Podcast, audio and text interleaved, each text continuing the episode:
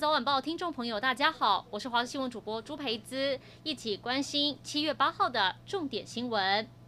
台湾今天本土疫情创下三级警戒以来确诊数新低，指挥中心宣布只有十八例本土个案跟三例死亡，但三级警戒还是得延长到七月二十六号。不过延长的三级警戒不会这么严格，七月十三号起将会微解封，让大家在防疫跟松绑中间取得平衡。不过指挥官陈时中再三强调，要请大家确实遵守，力拼七月二十六号能真的降级。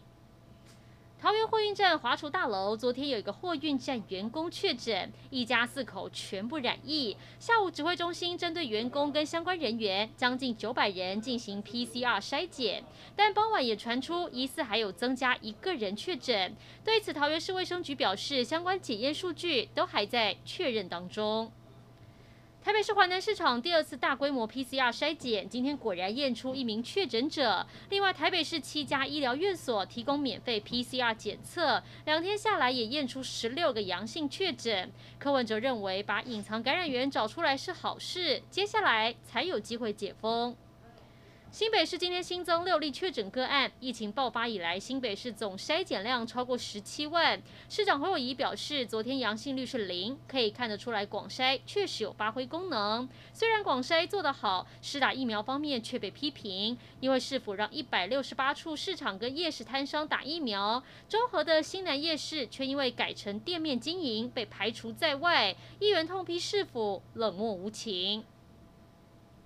福原爱跟江宏杰确定离婚。江宏杰先前向高雄法院诉请离婚，从四月二十三号就诉请离婚的官司，今天结果出炉。江宏杰跟福原爱确定结束婚姻关系。今天傍晚，他们两人也透过经纪公司华研国际发出两人联合声明，说他们已经结束彼此婚姻关系，接下来仍会共同监护两个孩子。谢谢大家一直以来的关心，也请求外界给予两位年幼的小朋友私人空间。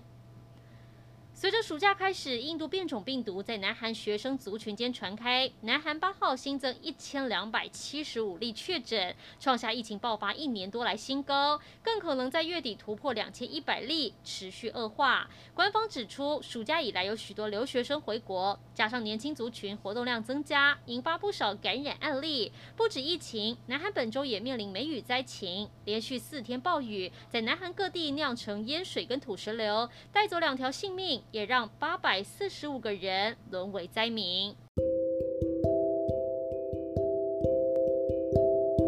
以上就是这一节新闻内容，感谢您的收听，我们再会。